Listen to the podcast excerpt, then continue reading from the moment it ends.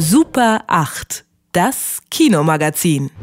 Wohl kaum eine andere Kunst hat das 20. Jahrhundert mehr geprägt als der Film. Das Kino ist längst zu einem populären Leitmedium aufgestiegen. Filmemacher wie Sergei Eisenstein, Alfred Hitchcock, Roberto Rossellini, Howard Hawks oder Jean-Luc Godard haben mit ihren Filmen die Entwicklung des Kinos geprägt. Wie sich die Kunst des Filmemachens in den vergangenen 120 Jahren verändert hat und welche Zusammenhänge es gleichwohl über die vielen Jahrzehnte hinweg gibt, dieser Frage geht der britische Regisseur Mark Cousins in seinem monumentalen Dokumentarfilmprojekt The Story of Film nach. Knapp 900 Minuten Minuten, also mehr als 15 Stunden, dauert seine Reise durch die Geschichte des Films. In Interviews, unter anderem mit Martin Scorsese und Buzz Lerman, werden die technischen und dramaturgischen Innovationen des Kinos analysiert. Und das kann man sich jetzt auch auf DVD anschauen. Bei Arthouse ist eine Box mit fünf DVDs erschienen, inklusive der deutschen Synchronfassung, die Knut Elzermann von Radio 1 eingesprochen hat. Wir wollen über dieses spannende Filmprojekt sprechen mit Patrick Wilinski und Anna Wollner, die bei mir zu Gast am Telefon sind. Und an euch vielleicht zuerst die Frage, 900 Minuten Filmgeschichte, das klingt ja erstmal nach einem ziemlichen Brocken. Ist das eher so eine steife Vorlesung auf DVD geworden oder ist es tatsächlich ein kurzweiliges Vergnügen, Patrick? Es ist vor allem ganz großartig. Also nee, staubtrocken ist das schon mal gar nicht. Es ist Tatsache, sind 15 Folgen, denn der Mark Cousins, der hat das ja ursprünglich, sollte man vielleicht erwähnen, fürs Fernsehen konzipiert, diese Odyssee. Und wenn man sich das nun auf DVD gibt, also wirklich hintereinander guckt, dann entwickelt das natürlich auch einen Sog. Und es gibt, glaube ich, für Cine viele Menschen wie uns nichts Schöneres, als einfach in die Geschichte, in so einen Zug zu steigen und einfach durchzufahren durch die verschiedensten Kapitel der Filmgeschichte Geschichte, durch die verschiedensten Regisseure, alte Filme zu sehen, aber auch das Verrückte, das Vergessene, das, was man vielleicht nicht in einer Vorlesung zum Thema Film wiederfindet, weil Mark Cousins auch den verrückten Exzentrikern der Filmgeschichte Zeit und Platz gibt, damit sie zeigen können, wie sie diese Kunst, diese Filmkunst auch weiterentwickelt haben. Deshalb, also für mich war das eine ganz großartige Erfahrung, eine Erfahrung mit viel Gefühl, mit viel Leidenschaft von ihm auch präsentiert und ich war hin und weg. Also es ist wirklich wie Weihnachten, wie Ostern, wie Geburtstag, Namenstag, Geburt des ersten, zweiten, dritten Kindes zusammen. Das Tolle ist, dass man das halt auch wirklich, äh, wenn man es jetzt nicht auf einem Festival auf der großen Kinoleinwand sieht, wie Kapitel von einem Buch lesen kann. Aber man muss gar nicht vorne einsteigen im ersten Kapitel. Das geht von 1895 bis 1918 und heißt, die Welt entdeckt eine neue Kunstform. Man kann eigentlich auch immer wieder springen, denn jede Episode, jedes Kapitel ist eine Stunde lang. Und was Mark Cousins auch hier macht, was natürlich nahe liegt oder auf der Hand liegt, was viele andere vor ihm gemacht haben, ist, dass man hier chronologisch vorgeht. Und gerade das macht er halt nicht.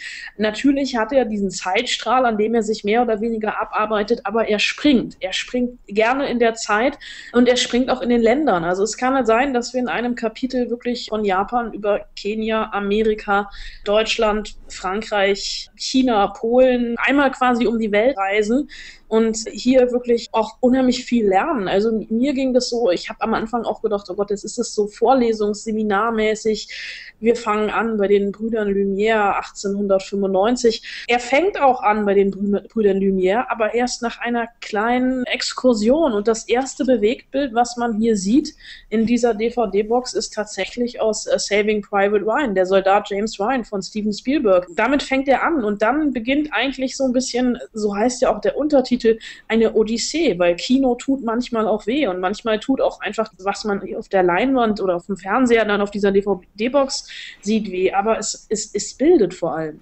Wie ist es denn mit den Schwerpunkten, die er setzt im Rahmen dieser Odyssee durch die Filmgeschichte? Es gibt ja immer mal wieder den Vorwurf, die Filmgeschichte ist bei uns hierzulande viel zu sehr nach Westen orientiert. Andere Länder kommen viel zu knapp drin vor, wenn man in die Filmgeschichte blickt. Man schaut halt häufig, häufig nach USA oder halt hier in den westlichen Teil Europas. Wie macht er das? Wo setzt er für sich die Schwerpunkte? Schwerpunkte. Ist es tatsächlich eine internationale Geschichte geworden, Patrick, oder tatsächlich auch wieder diese Schwerpunkte, die ich angesprochen habe? Nein, ich muss es ihm hoch anrechnen, dass er natürlich eine sehr konventionelle Herangehensweise nimmt, nämlich halt von Anfang bis Ende, also bis heute erzählt, aber ihm ist von vornherein klar, er etabliert das Bild des romantischen Studiokinos von Hollywood. Und dann hängt er, er findet so ein schönes Bild dafür, das kein Geld für ihn gekostet hat. Er hat eine Christbaumkugel an diesem großen Hollywood-Sign in Los Angeles aufgehängt und sagt, das ist das Hollywood, das ist schön, aber ist das alles? Und in dem Moment, wo er diese Frage aufstellt, also sehr essayistisch rangeht, fährt er mit der Kamera durch und sagt, das Kino in den 60er Jahren in Amerika, das war so spannend, weil innovativ innovativ. Aber das Kino in Kenia, das Nollywood-Kino in Afrika war genauso spannend zu der Zeit. Oder in der Zeit, wo das große Studiosystem, also in den 20er, 30er Jahren in Hollywood florierte, war jemand in Japan, Yasuhiro Ozu, der das Kino fast komplett neu erfunden hat als Klassizist, ja. Und natürlich, wenn man hier so drin sitzt in diesem 900-Minuten-Werk, dann findet man die ganzen bekannten Namen, diese Helden, das Pantheon des Kinos, Chaplin und Keaton, Kurosawa und Bresson, Fellini und Antonioni, Bergman und Scorsese, die sind da, aber da ist auch das asiatische Kino zum Beispiel, was sehr wichtig ist, weil man muss sagen, wenn man diesen Film jetzt nochmal hier sieht oder diese Serie, dann merkt man schon, dass wahrscheinlich das asiatische Kino für die Filmästhetik, für das, was äh, Film auch als Ausdrucksmedium ist, vielleicht teilweise viel prägender war als das, was wir hier so als Filmgeschichte präsentiert bekommen. Also die großen Namen, Hollywood, dann ein bisschen Nouvelle Vague, und dann kamen ja schon wieder diese Movie Brads wie Spielberg und Scorsese. Nein, nein, nein, das ist viel mehr und dieser globale Ansatz, ja, da, da könnte er natürlich auch 1900 Minuten machen und wäre noch nicht fertig, aber er versucht wirklich zu zeigen, Kino, das ist alles. Das sind die Verrückten, das sind die Bekloppten, das sind die Bekannten, das sind aber auch die Unbekannten.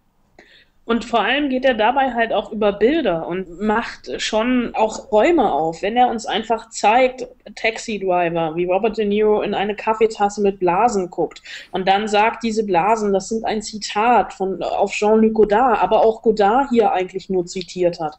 Also diese ganzen Filmausschnitte, mit denen er das zeigt und auch, dass er an die Orte gefahren ist, heute, an denen diese Filme entstanden ist. Also er ist wirklich mit seinem, er hat selber auch die Kamera gemacht, er ist komplett einmal um die Welt gereist an Orte, an denen Filmgeschichte entstanden ist und hat diese Orte nochmal heute gezeigt. Und wenn er das macht und dann diese Querverweise und Parallelen zieht, ist das nicht immer nur linear, sondern es ist eigentlich ein, ein riesengroßes Geflecht und es macht immer wieder Spaß, wenn man dann da sitzt und wirklich so Aha-Momente hat, weil man eben Bilder, die man eigentlich schon kennt, nochmal ganz anders und ganz neu sieht, einfach weil er einen anderen Horizont öffnet und es eigentlich wirklich eine Horizonterweiterung ist, was er da macht. Ich höre euch beide sehr begeistert zu, wie ihr besprecht über The Story of Film von Mark Cousins. Vielleicht noch eine Frage zum Schluss. Er schöpft ja so ein bisschen aus dem Repertoire der Filmgeschichte. Da sind natürlich viele große Bilder dabei, die einander rein, kann Ausschnitte aus den wirklich großen Filmen, aber gelingt es ihm dann auch, da noch etwas so wie eine eigene Filmsprache eigentlich zu entwickeln oder lebt der Film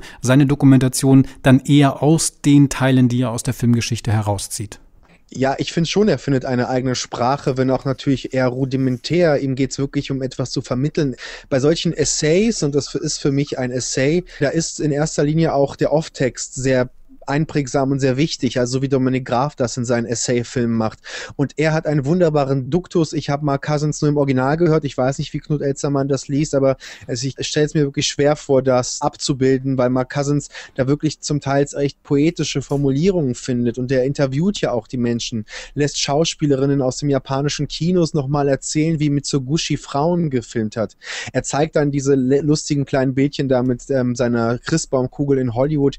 Also er ist vor Ort Ort. Und ich finde, ich will auch schon mal erwähnen, dass er auch verdeckte Kapitel der Filmgeschichte nochmal aufmacht. Also er zeigt uns, dass Frauen, ja, Frauen als Drehbuchschreiberinnen am Anfang der Hollywood-Zeit enorm wichtig waren und viel wichtiger und einflussreicher als Männer. Also hier haben wir auch einen gewissen feministischen Grad der Filmgeschichte, der viel zu oft überdeckt wird, weil man dann über die Technik spricht und diese erfolgreichen Männer. Und zum anderen lernt man hier wirklich nochmal Filme gucken. Er erklärt uns auch, warum ein Schnitt von links nach rechts in dieser 180-Grad-Achse wichtig ist und welche Regisseure gesagt haben, ich pfeife drauf und wie das dann aussieht. Also das ist wirklich ein sehr intelligenter, sehr ja, mutiger, leidenschaftlicher Essay. Ich, ich kann das nur noch wiederholen, was Anna auch gesagt hat.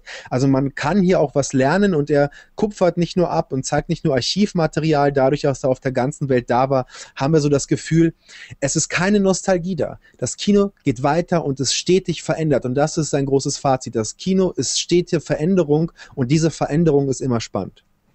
Und es macht vor allem auch Spaß, wenn man sich wirklich darauf einlässt und davon inspirieren lässt. Vielleicht Filme, die man sowieso schon im DVD-Regal hat, nochmal neu, nochmal anders zu gucken.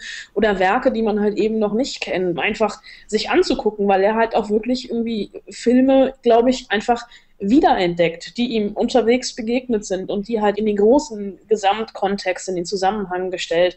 Ich habe es in der deutschen Fassung geguckt, in der deutschen Version von Knut Elstermann, ein hochgeschätzter Kollege, Filmkritiker von Radio 1, der ganz bewusst ausgewählt worden ist, um diese DVD-Box, diese 15 Stunden oder 900 Minuten zu sprechen, weil man einfach jemanden haben wollte, der Kino genauso lebt wie Mark Cousins. Und es ist vielleicht an, an einigen Stellen, gerade wenn man man Knut Elstermann kennt und auch, auch hört, merkwürdig, weil man das Gefühl hat, er sitzt neben einem und erzählt ihm das, einem das, was er normalerweise im Radio erzählt, jetzt auf der großen Leinwand zu sehen.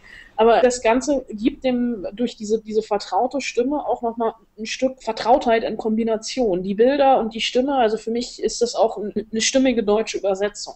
The Story of Film von Mark Cousins. 900 Minuten Filmgeschichte jetzt auf DVD erschienen bei Arthouse.